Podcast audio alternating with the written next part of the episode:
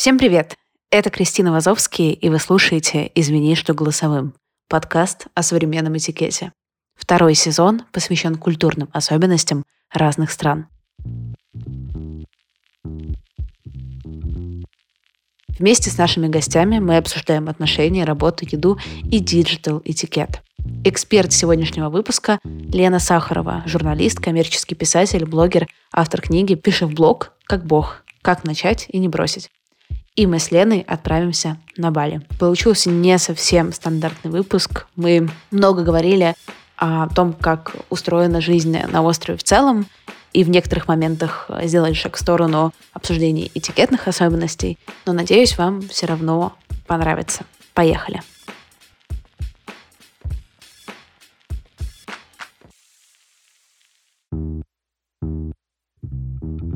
Лена, привет. Привет, спасибо большое, что позвала в гости. И мне ехать никуда не нужно, я уже на Бали. Расскажи, пожалуйста, немного про то, сколько ты уже живешь на Бали, как ты сюда переехала, в двух словах. Я переехала на Бали три года назад, пробыла здесь год. Потом я решила, что я такой прекрасный digital nomad, и мне нет границ, и я объехала Латинскую Америку, 11 стран за следующий год. Так вымоталась и так скучала по Бали, что снова вернулась, и здесь я уже опять полтора года.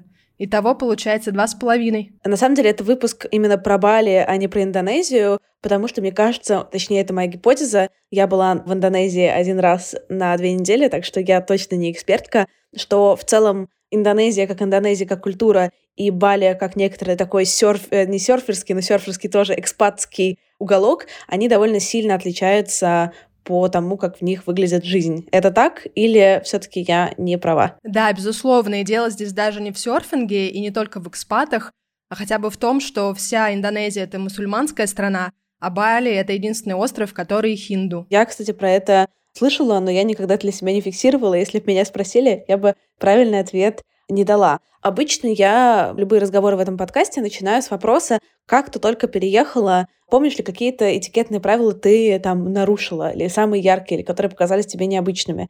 Есть ли вообще какие-то такие штуки, которые ты можешь приехать на Бали и нарушить? Ну вот что касается встречи экспатской культуры и культуры балийской, как-то я поставила свой шлем на пол, потому что мне надо было что-то сделать, и балиец тут же подбежал, поднял его с пола и сказал, ты что делаешь? Злые духи заберутся в голову, и вообще ничего хорошего не выйдет. Я говорю, извините, извините, вот уже который год я никогда не кладу шлем на пол, на землю. Из интересного, у нас здесь иногда не снимают шлемы в магазинах, в кафе, то есть люди в шлемах ходят.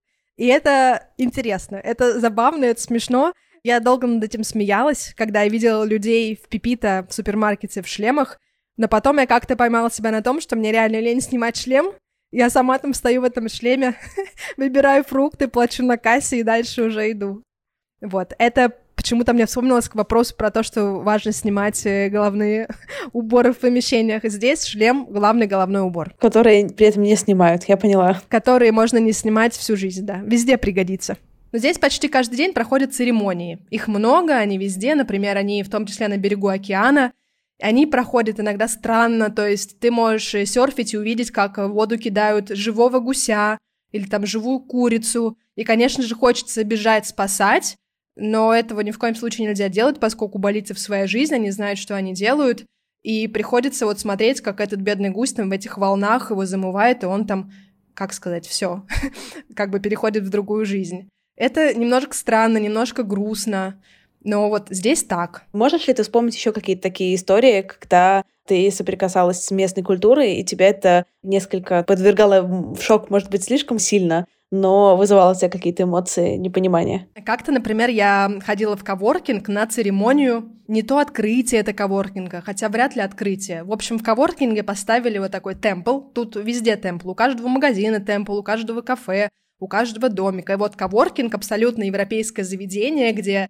нет ни одного, наверное, индонезийца, который бы там работал. И вот даже этот коворкинг решил поставить темпл. И я присутствовала на церемонии, когда вот э, там болицы читали, не могу назвать это слово молитвами, но там что-то свои читали, делали всякие там подношения и рассказывали, почему это, зачем это. И что меня удивило, что они в подножии этого темпла закопали курицу, но сказали, что это еще легкий вариант, надо было вообще-то убить собаку, но вот все-таки решили, раз что тут европейцы, как-то не хотят, чтобы убивали собаку, хотя бы вот убили курицу, закопали и на этом месте построили вот этот маленький алтарчик, темпл. Мне тут недавно рассказывали, что в каждой деревне есть свой, э, я не знаю, как сказать, по-русски, наверное, шаман, может быть, у них какой-то духовный лидер, такой вот дедуля, к которому раз в неделю приходит, чтобы попросить, э, может быть, там благословение на что-то, задать вопросы.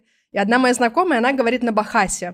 И поэтому она, к сожалению или к счастью, поняла все, о чем просят другие болицы. И оказалось, что они приходят к вот этому магу-волшебнику с вопросами, например, а купить ли стиральную машину, или пока неблагоприятные для покупки стиральной машины, а стоит ли там сейчас собрать рис или через три дня собрать рис, а вот стоит ли там чуть ли не того чинить машину или пока не чинить машину, покупать скутер или не покупать, то есть все решается в том числе вот так, что меня тоже немного насмешило.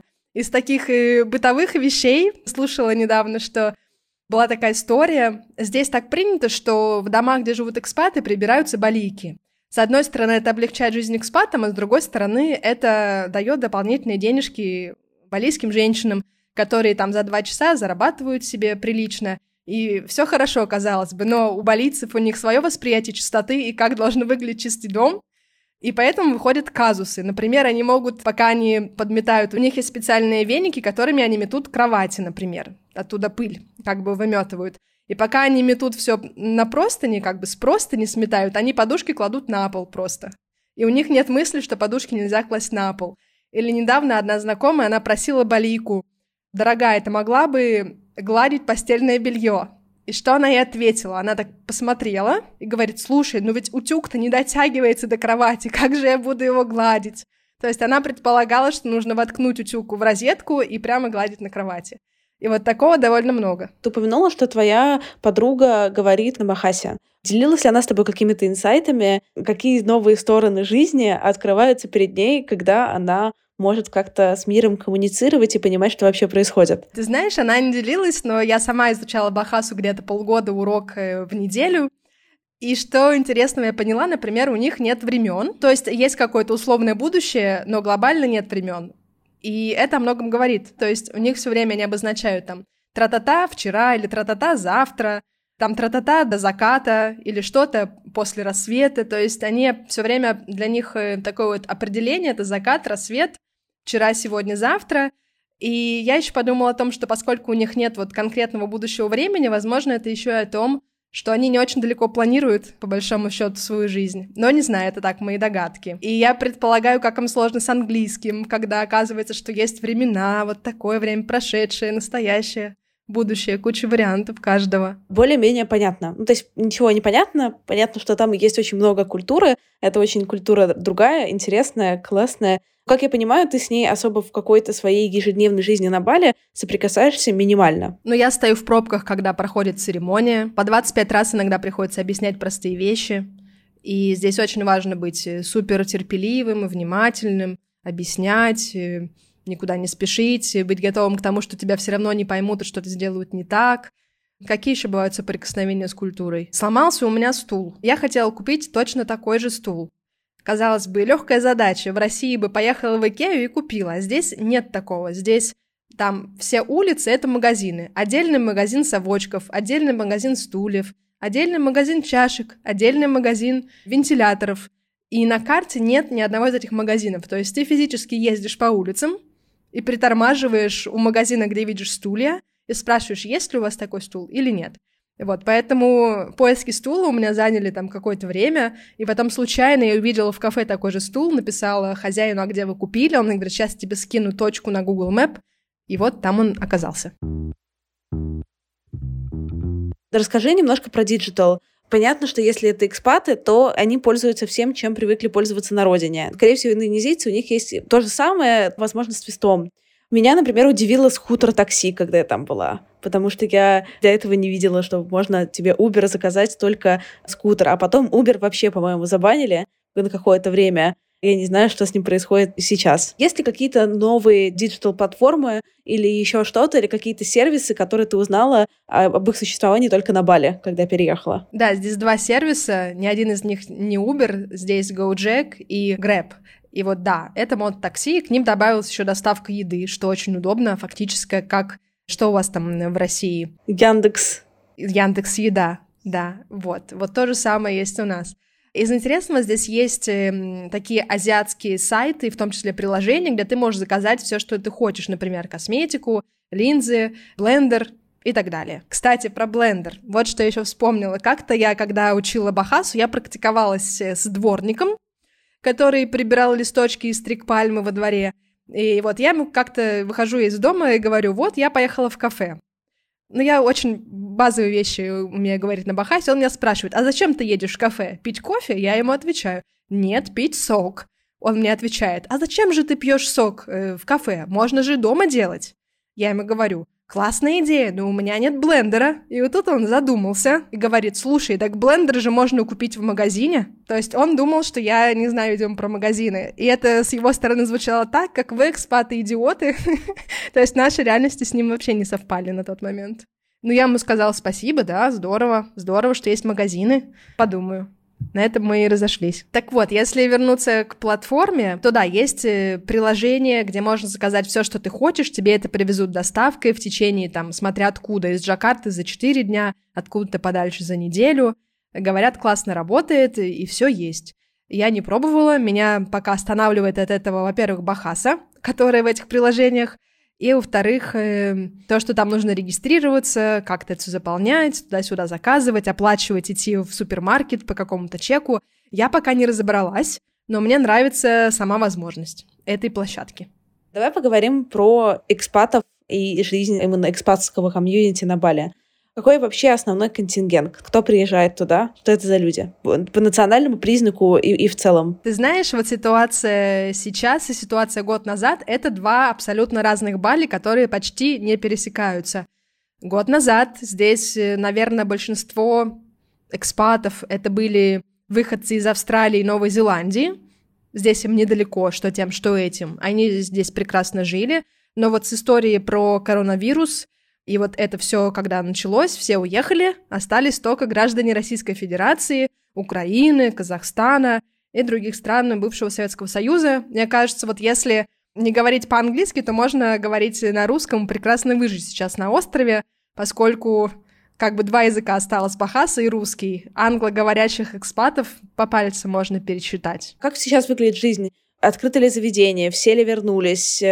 Вообще, как сейчас выглядит общение, если у вас какие-то мероприятия, тусовки. Можешь сравнить в целом, помимо отсутствия австралийцев, что изменилось за год? У нас открыты все кафе, открыты пляжи, открыты клубы, открыты спортзалы. Казалось бы, все открыто, но совершенно другое ощущение от острова, поскольку во-первых, везде только русские, везде говорят по-русски, э, везде мало людей, если сравнивать с, с тем, что было год назад. Такое ощущение, как будто бы остров опустел, и он такой ждет, когда же все вернутся, но никто не возвращается. И с кем из болицев не поговори, даже если они все время были в хорошем настроении и говорили, что у них все прекрасно, сегодня там первое, что они говорят, что мы ждем, мы очень ждем, что вернутся туристы, а вместе с ними и зарплата. Поэтому что стали делать кафе? Они, конечно же, борются за клиентов, они устраивают разные акции. Э, сегодня там, например, сырники бесплатно при покупке кофе, кстати, про сырники тоже забавно, что кафе, которые даже никогда не были русскими, и они не открыты русскими, все равно они стали подавать э, сырники, блины русские. Разве это не смешно, что вот я живу в деревне Чингу, это такая самая насыщенная и полная экспатов деревня на острове, и вот здесь очень многие заведения стали подавать русскую кухню, ориентируясь на тех, кто остался. Из интересного, что еще поменялось, э, приезжает огромное количество людей из Джакарты. То есть вот эти индонезийцы, у которых отпуск, и которые скопили деньги на отпуск, они с удовольствием летят на Бали, в основном из Джакарты, столица, богатый город, э, миллионник. Вот, они здесь загорают, ходят э, в такие заведения, где раньше были только экспаты, и это забавно, потому что, например, Single Fin — это самый известный, самый старый бар на Улувату, а Улувату — это одна из таких самых известных волн. Так вот, в этот бар раньше приходили только серферы и только экспаты посмотреть на серфинг, там, когда волны трех-четырехметровые и мальчики выезжают из труб, то сегодня все это кафе — это вот э, выходцы из Джакарты с детьми, семьями огромными, которые приехали в отпуск. Ты упомянула про блины сырники, вот эту всю красоту. Принято ли на Бали давать чаевые или они включены в счет? Почему спрашиваю? Потому что такой происходит influence разных культур, а в разных культурах, собственно, в Англии к этому относятся не так, как в России, а в России не так, как в Америке. И не так, как в Австралии, условно. Какие правила этикетные, связанные там с едой, с ресторанами, есть у вас? У нас, э, если ты идешь в кафе или ресторан, то там налог уже включен, это 15%. И ты его точно платишь, у тебя просто нет шансов не заплатить. И сверху обычно ничего не оставляют или совсем немножко.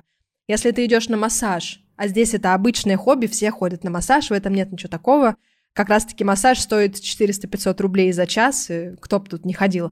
Вот там чаевые не включены, и здорово немножечко оставлять. На мототакси я обычно оставляю, там, не знаю, 50 рублей, то есть какие-то небольшие денежки угу, оставляю. На самом деле, все эти экспатские классные места, они стоят примерно как что? Как Петербург, как Москва?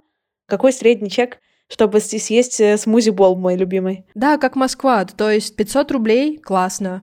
Если ты хочешь поужинать и выпить бокал вина, тысяча рублей смело, если не больше. В отличие от вашей Португалии, где вино прекрасное и дешевое, у нас здесь с алкоголем э, сложно. Сложно, потому что местные не пьют или почему? Акцизы большие? Местные не пьют, на Бали не растет, и в целом в Индонезии не растет виноградная лоза, или растет и какая-то ужасная, я точно не знаю. То есть местного вина нет. Есть вино австралийское, которое при въезде из-за того, что большие таксы на алкоголь становятся в два раза дороже. Э, есть местный бренд Плага, который тоже делается из э, австралийского вина, и это абсолютно несъедобное вино, которое невозможно пить. Это, я не знаю, хуже, наверное, не придумаешь. Вот оно стоит, наверное, 300-400 рублей за бокал. И это вино просто худшее из худшего. Вот, австралийское еще дороже.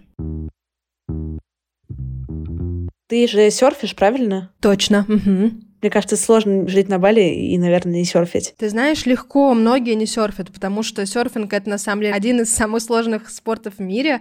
И если первые полгода легко прикидываться, что «Вау, серфинг, я так классно катаюсь, так люблю», то через полгода очень многие отваливаются, понимают, что это не весело, там, кувыркаться в волнах по три часа, когда тебя замывает и туда-сюда это окей не серфить на Бали. Тут море других увлечений. Ты можешь, пожалуйста, поделиться некоторыми правилами этикета для серферов? Например, я знаю, что нельзя, это то, что я выучила, подрезать других людей в воде и забирать себе чужие волны. Есть официальная версия, и там довольно много правил. Первый из них, да, ты уже обозначила, что важно следить и придерживаться приоритета, то есть э, первый едет тот, кто разгребся, и тот, кто был ближе всего к пику.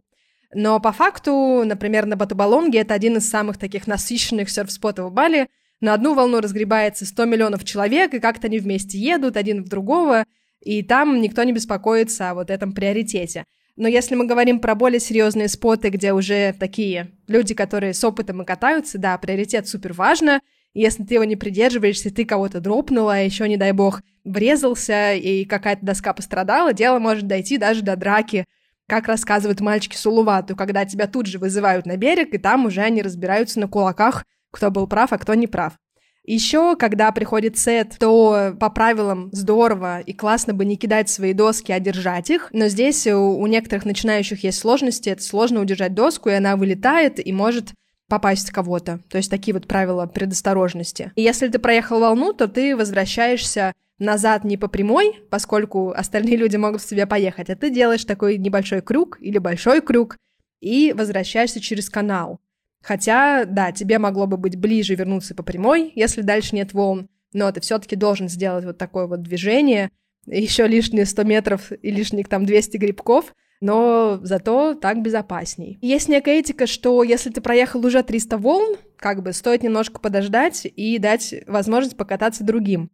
Но этим пользуются не все, и некоторые, конечно, люди сильно выбешивают, которые катаются, катаются, катаются, и не дают покататься там тем, кто, может быть, не так здорово пока это делает, но и никогда не научится, если у него не будет шансов. Но и в то же время есть очень много тех, кто нарушает этику, и каждый сам за себя, и это такой спорт, что до конца никогда не разберешься, кто был прав, кто виноват. Вот, и часто это зависит еще от э, харизмы человека, от того, насколько он уверен в себе, да, и некоторые мужчины, не хотелось бы звучать сексистка, приходят на спот, и они такие короли, уезжают все волны, и совершенно не, не учитывают приоритет. У меня есть последняя тема, о которой я хочу с тобой поговорить, точнее, полторы темы. Первое — это как заводить друзей на Бали, как искать себе комьюнити, есть ли какие-то внутренние правила, как это делается? Ты знаешь, на Бали очень много возможностей для встречи с другими людьми, и что я очень люблю, за что я люблю Бали, что вы люди открыты. То есть ты можешь разговаривать с кем угодно, где угодно. Ты можешь пойти в Пипита, это сеть супермаркетов вроде Азбуки Вкуса, и там где-нибудь в районе фруктов поинтересоваться, какой манго кто любит, а вот э, какой виноград ты ел, а вот это хорошая авокадо или нет. То есть люди открыты диалогу везде. Или ты едешь заправляться, и ты можешь тут же у заправки поговорить, как дела. И это везде small talk, как такая большая культура, чуждая Российской Федерации, но на Бали она вот прям цветет, и очень приятно, когда другие девушки в кафе делают комплименты, ой, какое у тебя платье, или там, ой, какой у тебя купальник. И первое время меня это немного пугало, в смысле, я не знала, как отвечать, что мне надо сказать, что у тебя тоже красивое платье. Вот, и мне казалось, что я там что-то должна, и со временем привыкла. Так вот, возвращаясь к твоему вопросу, очень много Facebook комьюнити, например, Canggu Nomad Girls. Это девочки, которые digital номады, экспаты, которые живут и работают на Бали и живут в Чингу, там же, где я. И, соответственно, у них есть встречи, и ты можешь присоединиться к любой встрече или написать, что вот завтра я иду работать в такое-то кафе, приходите, кто хочет, и кто-нибудь придет. Плюс, конечно же, коворкинги, которых здесь много, они тоже такой эпицентр коммуникации и эпицентр, где ты можешь встретить очень разных людей, очень классных, где ты можешь найти каких-то людей себе в команду или с кем-то создать общий проект, или просто обсудить там у кого как дела, например, кто как делегирует или кто как справляется с выгоранием. В старые времена до вируса коворкинги устраивали такие еженедельные открытые встречи, где ты мог выступить с какой-то лекцией, и какие-то мастер-майнд-группы были, и вечера знакомств, или вы вместе шли пить э, пиво на закате, то есть было куча мероприятий. Ну и, конечно же, есть такие классические варианты, где ты встречаешь людей, это вечеринки, ночные клубы, бары. К этому здесь добавляются бич-клабы, куда люди приходят позагорать, покупаться, и, конечно же, ты со всеми перекидываешься парой слов. Из недавних открытий таких мест для знакомств — это спортзал. Я хожу в спортзал, в котором есть такая спа-область, где сауна, холодный бассейн, горячий бассейн и просто бассейн. И там вот как-то люди разговаривают, и можно обсудить, не знаю, кто какой детокс сделал, кто что ест, кто что не ест, кто как тренируется. То есть здесь очень много сообществ на разные темы, и ты, в принципе, легко найдешь вход в каждый из них, если ты говоришь на английском, если ты открыт коммуникации. А как выглядит Тиндер? Пользуются ли все Тиндером или чем-то другим? И как выглядит условно Тиндер на Бали? Опять же, здесь две истории. До вируса и сейчас. До вируса Тиндер и Bumble. У нас два приложения, они оба активны, оба работают, то есть все сидели в Тиндере. И там можно было найти кого угодно. Хочешь на вечер, хочешь на полжизни, там, не знаю, все с разными какими-то желаниями. Канада, Америка, Австралия, Новая Зеландия. Очень много приятных мужчин, и спортивных, и таких э, стильных, и оптимистичных, и улыбчивых. Сейчас же Тиндер выглядит как э, такая подборка людей из Джакарты, балийцев, индонезийцев с других островов, экспатов там почти нет. Поэтому, как бы, приложение стало выглядеть совсем иначе. И, конечно же, Россия. Россия лидирует во всех дейтинг-приложениях. И, кстати, ты знаешь, вот касаемо этикета, вот с какой проблемой я столкнулась?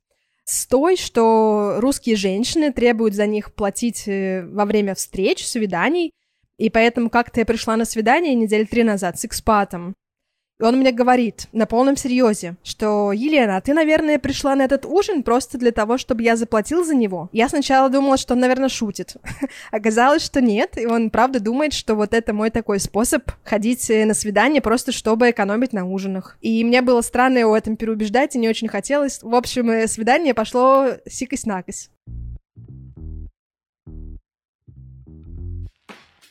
Спасибо, что дослушали подкаст до конца. Обязательно подписывайтесь на Лену в Инстаграме. Ссылка будет в описании подкаста. Или просто ищите Елена Сахарова и на меня, и ставьте оценки нашему замечательному подкасту. До встречи на следующей неделе. Пока-пока.